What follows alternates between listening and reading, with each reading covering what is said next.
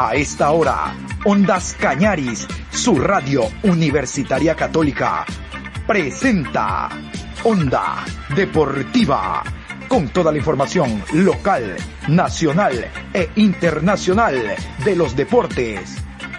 Comenzamos.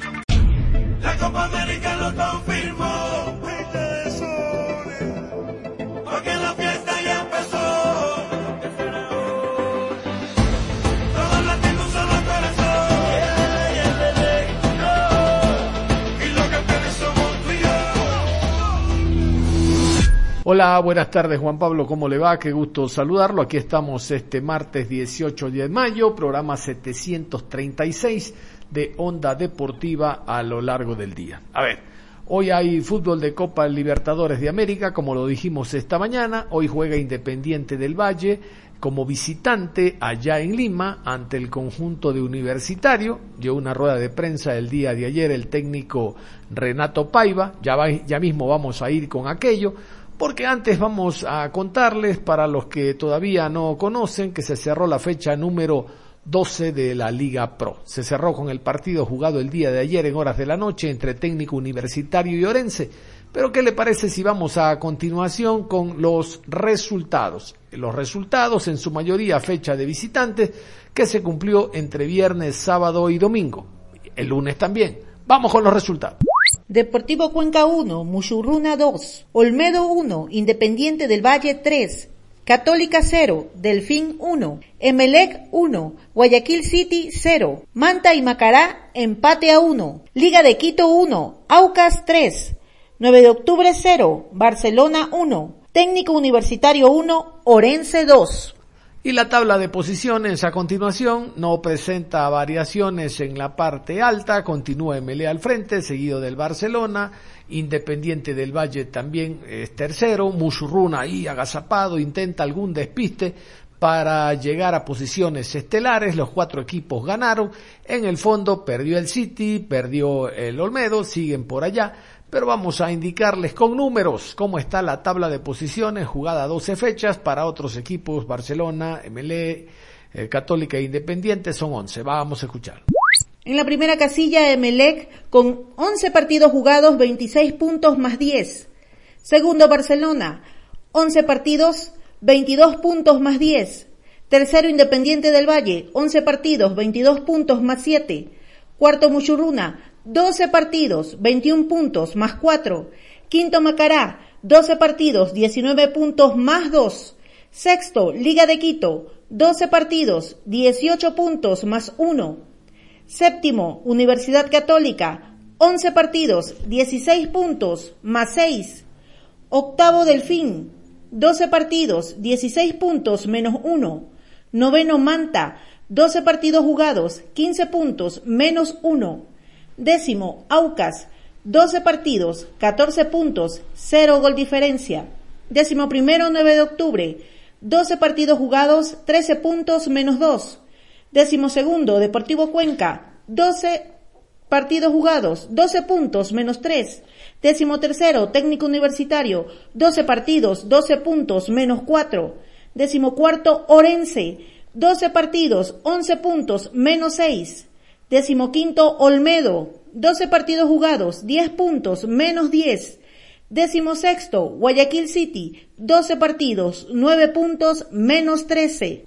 Y ya la Liga Pro adelantó cómo se va a manejar la fecha número 13 en relación a los partidos que se van a jugar entre viernes, sábado, domingo y lunes, donde les adelanto, por ejemplo, el equipo del Emelec visitante nuevamente va a jugar en el Estadio Bellavista, digo, enfrentando al Muchurruna, lo ideal era que el Muchurruna, que viene peleando, jugar en su estadio de Chaleche, Liga Pro intentó a través de una carta que se juegue en el estadio de Chaleche, pero quien maneja los derechos de televisación, que es Gol TV, dijo no, lo que te puede ayudar es que sea a las 6 de la tarde, pero con luz artificial. Por el horario AAA, el horario Premier que tienen Barcelona y MLE básicamente para las transmisiones televisivas. Vamos a continuación con los horarios de los partidos a, a jugarse, 8 en total de esta fecha número 13 de nada. Viernes 21 de mayo a las 19 horas. 9 de octubre enfrenta a Manta. Sábado 22 de mayo a las 13 horas. Orense versus Universidad Católica. A las 15 horas con 30. Independiente del Valle enfrenta a Guayaquil City y a las 18 horas Mushurruna versus Emelec. Domingo 23 de mayo, 14 horas, Aucas frente a Deportivo Cuenca. A las 16 horas con 30, Delfín versus Liga de Quito. A las 19 horas, Barcelona versus Olmedo. Lunes 24 de mayo, 19 horas, Macará versus Técnico Universitario. Perfecto, ahora sí, vamos a meternos a Copa Libertadores de América, semana donde van a estar participando los clubes ecuatorianos también en Copa Suramericana. Vámonos a continuación con el horario y los árbitros que van a estar presentes el día de hoy en horas de la noche allá en Lima cuando el equipo de universitarios enfrente a Independiente del Valle. Vamos a escuchar.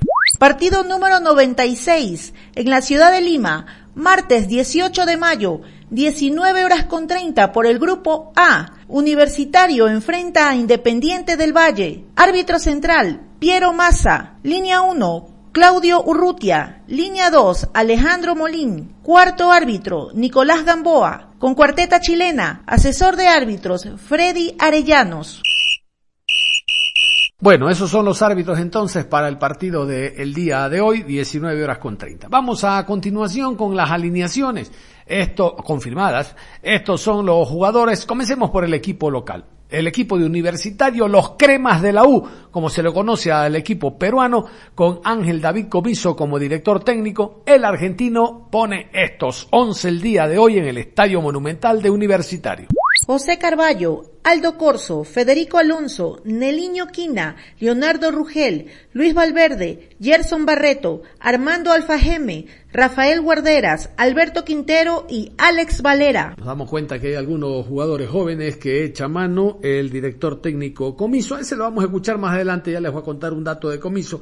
Vamos con los Rayados del Valle. Independiente eh, pone estos jugadores, Renato Paiva, los 11 del equipo ecuatoriano, esta noche en el Monumental. Wellington Ramírez, Anthony Landazuri, Richard Schunke, William Pacho, José Hurtado, Pedro Vite, Cristian Pellerano, Lorenzo Farabelli, John Jairo Sánchez, Jacob Murillo y Cristian Ortiz. Les decía algo de Ángel Comiso, el director técnico. Le cuento el fin de semana. Ellos fueron visitantes enfrentando al Ayacucho. Recuerdan Ayacucho que vino a jugar Copa Libertadores contra Gremio en la ciudad de Quito porque Perú no admitía a los brasileños. Bueno, ese equipo celeste, el equipo de Ayacucho, eh, empató a tres contra Universitario. ¿Sabe que Universitario le expulsaron no uno, no dos, tres jugadores. Con tres jugadores perdía tres por dos y logró empatar. Ángel David Comiso obviamente estaba muy feliz después del partido, habló de que tiene unos animales, unas bestias de jugadores, porque no es común que con tres menos, imagínate, con uno se hace cuesta arriba, con tres menos la cosa haya salido de esa manera. Vamos a escucharlo a David Comiso, Ángel Comiso, hablando de este grupo, lo difícil que es y alguna otra generalidad de este grupo donde está. Palmeiras, campeón de la Libertadores, Defensa y Justicia, vicecampeón, campeón de la Recopa, campeón de la Suramericana, y el equipo de Independiente de Valle, hace dos años nada más o hace un año, campeón también de la Copa Suramericana. Lo difícil del grupo lo dice Comiso. Y matizamos esto con un informe que nos llega sobre el partido de esta noche. Nos recordaba el último, la última vez que Independiente del Valle había visitado tierras peruanas. Vamos a escucharlo. En ese tiempo fue por Copa Libertadores de América. Este informe, escuchemos.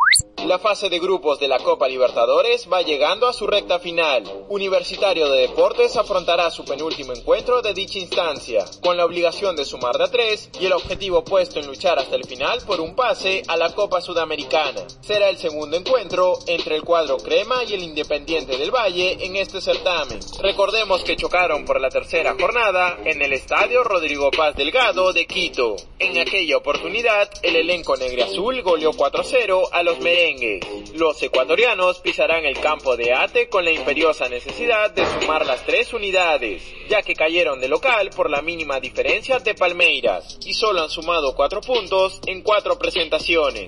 Es preciso recalcar que la última vez que Independiente del Valle jugó en suelo peruano fue en la temporada 2017, cuando visitaron a Deportivo Municipal por el partido de ida de la fase 1. Este encuentro será disputado el martes 18 de mayo desde las 7 y media de la noche en el Estadio Monumental de Ate. Ahora sí, vamos a escuchar a Renato Paiva. Les cuento el técnico de Independiente del Valle. Les cuento, la rueda de prensa estaba prevista para anoche, alrededor de las 19 horas. Pero resulta que el equipo llegó a Lima, al aeropuerto Jorge Chávez, y a diferencia de otros aeropuertos donde la delegación deportiva primero le hacen los testeos y demás para que pueda eh, ir a su hotel, no, simplemente el equipo de Independiente tuvo que la delegación esperar todo el tiempo eh, para realizarse eh, los exámenes, los testeos y luego poder entrar a la ciudad. Es por eso que la rueda de prensa se llevó a cabo alrededor de las 20 horas con 30, pero sin embargo, ya estuvo presente Ondas Cañar y su radio universitaria católica. Vamos con la rueda de prensa de Renato Paiva, que habla de lo que será el partido de hoy, de lo mucho que conoce a Universitario y las expectativas que hay en torno a, ganando este partido, crezcan mucho sus posibilidades de pasar a siguiente fase. Escuchamos a Renato Paiva. Pues veo muy, muy, bien el equipo. Um, o sea, con los resultados que hicimos en Libertadores, Defensa y Justicia en casa y los dos de Palmeiras, uh, tras esos resultados pues empezamos a tener finales. Uh, todos los partidos de ahí para hasta el final serán, serán finales auténticas. Y en Liga Pro, después de la derrota en Manta, igual. O sea, por nuestra responsabilidad y de los adversarios también, claro uh, generamos ahora un, que todos los partidos sean finales. Pero este equipo y este club también está acostumbrado a esos momentos de decisión. Lo mostramos esta época con Gremio, lo demostramos ahora con, con Liga, con Olmedo. Y bueno, y los jugadores tienen que estar preparados y cuerpo técnico y toda la gente porque nosotros generamos esta situación y ahora tenemos que convivir con ella eh, y jugar los partidos, todos los partidos como si fueran finales. Y, y no hay otra cosa a hacer. Y, pero en los entrenamientos siento el equipo muy bien. Eh, verdad que después de, de, la, de la derrota de Manta, eh, nosotros tuvimos una, buena respuesta con Universitario, con Liga y ahora con Olmedo, con excepción de los últimos 20 minutos de primera parte, donde no subimos nada bien. Pero siento los jugadores motivados, siento los, los jugadores con la responsabilidad grande y buena de jugar este tipo de partidos y, y eso vamos a hacer mañana, porque ahora no hay nada a hacer. Un partido que tendremos que jugar para ganar, porque si ganamos ese partido, que no va a ser absolutamente nada fácil, uh, pero si ganamos ese partido y si Palmeiras gana Defensa y Justicia, podremos ir a Argentina a jugar con dos resultados, no que nos vamos a Argentina a jugar para no perder o para empatar, pero vamos a Argentina con, con la posibilidad de, de jugar con dos resultados y eso es importante para nosotros también. En estos días trascendió hoy especialmente trascendido la noticia de que Ecuador recibió ya las vacunas eh, contra el COVID por parte de la Comebol y que serán vacunados eh, miembros del cuerpo técnico, administrativos y, jugadores de los equipos que están participando en copas internacionales. ¿Qué opinión le merece usted acerca de esto, de que sus jugadores puedan ser vacunados?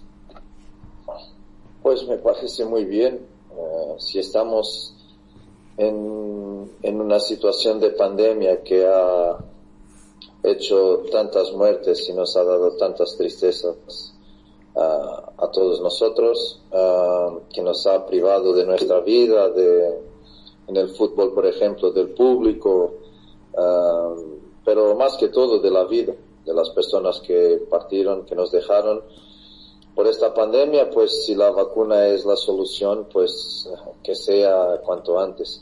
Y nosotros que estamos en un en una realidad de riesgo porque viajamos, porque andamos de ciudad para ciudad, en aeropuertos, en, en, en sitios que son de contagio fácil, donde jugamos un deporte que es de contacto, de, donde, donde en una cancha los jugadores se cruzan, se tocan, eh, pues eh, todo lo que se pueda hacer para minimizar esta situación o terminarla es, es muy bueno. Y si la vacuna, yo creo que sí, porque yo no soy de eso, no entiendo nada y no me gusta hablar de, de cosas que no sé, que no controlo ni domino.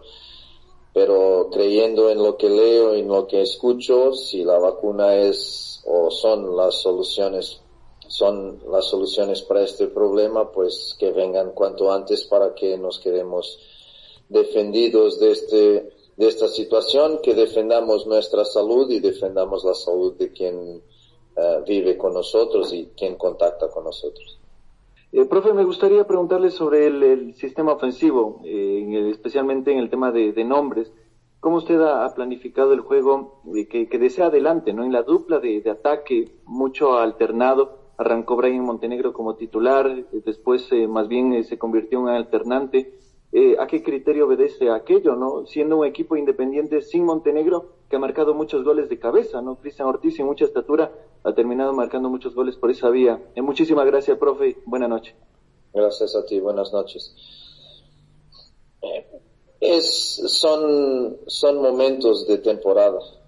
Como yo creo que ningún equipo consigue man, man, mantener un nivel uh, estable durante la temporada, que no consigue jugar siempre bien durante todos los, los, meses de la temporada. También los jugadores tienen, tienen eso. Y nosotros en cuanto cuerpo técnico y yo en cuanto entrenador, una de mis funciones es elegir los mejores para cada partido. Y yo cuando hago esa elección es en función de lo que veo en los entrenamientos y después de lo que veo en los partidos. Y si es verdad que Brian ha empezado muy bien y ha hecho goles, también es verdad que después pasó por un momento menos bueno y, y estaba Joffre. Joffre estaba esperando su oportunidad que Brian no le daba porque jugaba muy bien y porque hacía goles. Ahora que Brian ha pasado por un momento más difícil, pues Brian, perdón, Joffre aparece como, como solución. Uh, pero jugando con dos, nosotros tenemos en este momento cuatro. Dos, dos nueves y dos jugadores más, con más movilidad, que es la cuestión de Morillo y de Titi. Que son jugadores que pueden jugar ubicados en la línea defensiva y que pueden jugar entre líneas o con gran movilidad para salir de las marcaciones. Um, es nuestra forma de jugar, creo que no es secreto para nadie, basta observar cómo juega Independiente y como digo, me cabe a mí tener la capacidad, uh, la competencia para percibir los señales que los jugadores me dan en cuanto entrenan y en cuanto juegan, sus, analizar su, su situación y su forma física y su forma deportiva y en función de eso elegir quién son los mejores para, para los partidos. Después hay partidos que es, que nos piden una cosa y adversarios y hay partidos y adversarios que nos piden otra. Y eso, como te digo, mi profesión es de elegir, es una elección constante, uh, pero yo no puedo elegir porque sí o porque no. Yo tengo que elegir en función de que, de lo que mis ojos y de mi cuerpo técnico observamos en los momentos de entrenamiento y de competición. Y por ahí en ese análisis, cada día que pasa, son, son momentos de conocimiento que se agrandan en relación a los jugadores que tenemos, porque llegamos de nuevo, ahora tenemos un conocimiento mucho más profundo que teníamos cuando llegamos, y cada día y cada entreno y cada partido que pasa, pues ese conocimiento aumenta. Y es en función de eso que nosotros hacemos las elecciones. Mm. ¿Qué se imagina del partido de mañana? ¿O cómo lo va dibujando usted en su mente por todo lo que se va dando, por la manera de juego de Independiente, el tratar de mantener la pelota, el ser eh, rápido, vertical? pero en sí, ¿cómo le ve al rival para poder llegar con peligro y traerse la victoria? Lo que más necesita el IDB en estos momentos. Una buena noche y un abrazo, profe. Un abrazo para ti también, buenas noches. Pues veo un partido muy difícil. Basta mirar lo que pasó con Palmeiras aquí en Perú y después lo que pasó con Defensa y Justicia.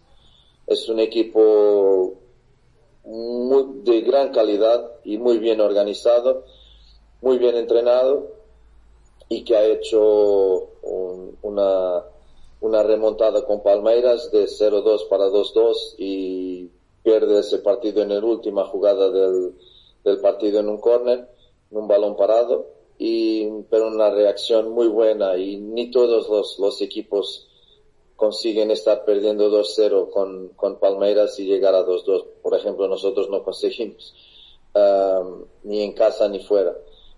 Después con Defensa y Justicia lo mismo, uh, empezando a ganar y generando muchos problemas, porque es un equipo que, o sea, en estos partidos te hace dos cosas y eso es difícil de, es más difícil por, de controlar porque no es previsible.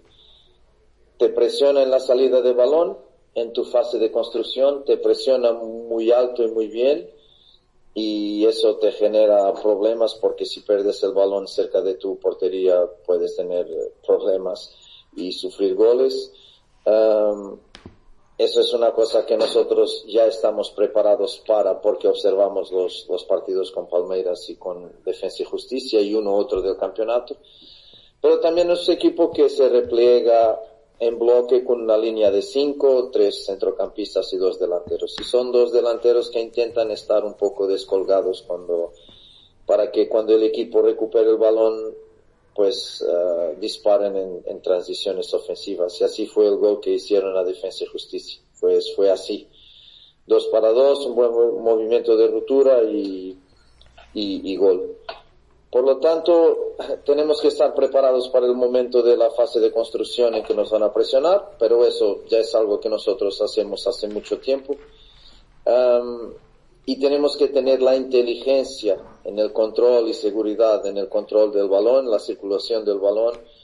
Inteligencia, paciencia para elegir el mejor momento y el mejor espacio, el mejor jugador para progresar, recibir el balón y continuar a progresar hacia el arco adversario y, y digo esa paciencia, esa claridad y, y, esa seguridad porque, esa seguridad porque en cualquier pérdida de balón eh, universitario te hace un, contra, un contragolpe muy peligroso. Y eso tiene mucho a ver mañana con la ubicación de los equilibrios que nosotros tendemos que tener. Es un equipo muy difícil. Mira en el último partido de campeonato, tres expulsados, se quedaron jugando con 8 y perdían 3 a 2 y con 8 consiguieron sacar un penalti y empatar el partido 3 a 3. Esto no es para cualquier equipo uh, y nosotros tenemos que estar preparados no solamente por la calidad individual y colectiva del, equipo de universitario, pero también para su creencia. Y también me acuerdo de la primera parte que hicimos en Quito que no fue una primera parte buena de nuestra parte y porque también por responsabilidad de un equipo que nos fue presionar, que hizo más, por ejemplo, que Defensa y Justicia y Palmeiras en cuestiones defensivas. Nos presionó muy alto, nos generó problemas y solo hicimos el gol casi en el último minuto de la primera mitad. O sea, es esto que esperamos. Tiene que ser el mejor independiente para ganar los tres puntos aquí mañana. Profe, tomando en cuenta el mal momento por el que pasa el conjunto peruano en esta Copa Libertadores, colista del grupo, ¿cuál considera será la estrategia? Los puntos altos y bajos, sobre todo considerando la condición de local que ejercerá el equipo peruano. Muchas gracias. Gracias.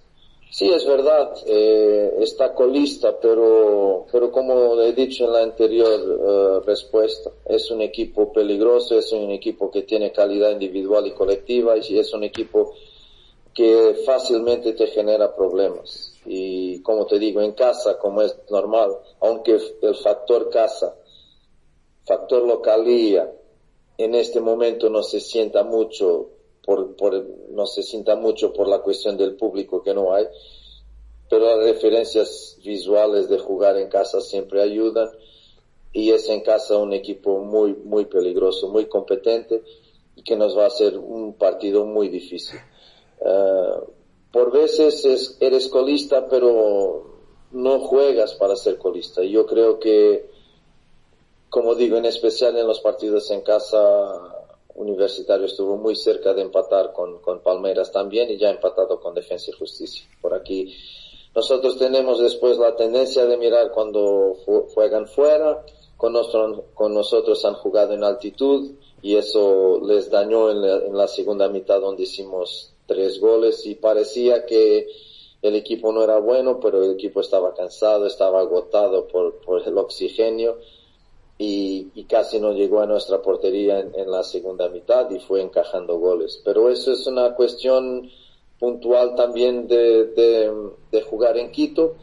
Mañana no se va a pasar nada de eso. No creo que, que eh, sea una goleada, no creo. Vamos a jugar para ganar por el mayor número de goles posible, pero yo tengo la claridad enorme de que va a ser un partido muy difícil y que Universitario nos va a hacer las cosas muy, muy, muy difíciles. Como dije anteriormente, preparados para salir de presión y preparados para jugar contra un bloque bajo y con líneas juntas y con una línea de cinco atrás que genera siempre problemas. Es siempre muy difícil. Yo acuerdo, me acuerdo de Palmeiras que no jugaba con una línea de cinco y cuando empezó a jugar con una línea de cinco casi dejó de, enca de encajar goles. O sea, tiene tres goles encajados en Libertadores, dos de balón parado y un de penalti.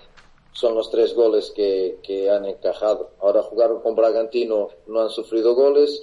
Jugaron con Corinthians, no han sufrido goles y con nosotros ha sido muy difícil entrar en esa línea de cinco porque está competentemente bien organizada por Abel y porque tiene jugadores de gran calidad a nivel individual. Por lo tanto, es, es lo que nos espera mañana, que tengamos creatividad, clarividencia, claridad, um, inteligencia para desbordar un equipo que va a ser muy difícil. Y en la parte final hemos hablado de que esta semana juegan los clubes ecuatorianos, tanto Libertadores como Suramericana. Yo les adelanto. El día de mañana en Brasil, Flamengo recibe al equipo de Liga de Quito. Liga de Quito con todos los problemas que tiene, con esos, esas derrotas de A3 que le han pasado, el mismo Flamengo, Vélez el Independiente y ahora el Aucas, tiene que enfrentar un partido durísimo, porque tanto Vélez como Liga tienen que enfrentar a La Calera y a Flamengo. Imagínate tú. La diferencia es que Liga enfrenta en esta fecha a Flamengo y Vélez enfrenta a La Calera. Y al final recibe Liga a La Calera y Vélez tiene que ir a jugar a Brasil ante el Flamengo. Este partido es vital para Liga de Quito. El rival es duro, es Flamengo, candidato a ganar el título. Pero bueno, vamos con el horario oficial y los árbitros de este encuentro. Esto es mañana. Partido número 107, miércoles 19 de mayo, en la ciudad de Río de Janeiro, a las 19 horas por el grupo G, Flamengo versus Liga de Quito. Juez central, Alexis Herrera. Línea 1, Lubin Torrealba. Línea 2, Tulio Moreno. Cuarto árbitro, Jesús Valenzuela. Cuarteta venezolana. Asesor de árbitros, Sergio Cristiano.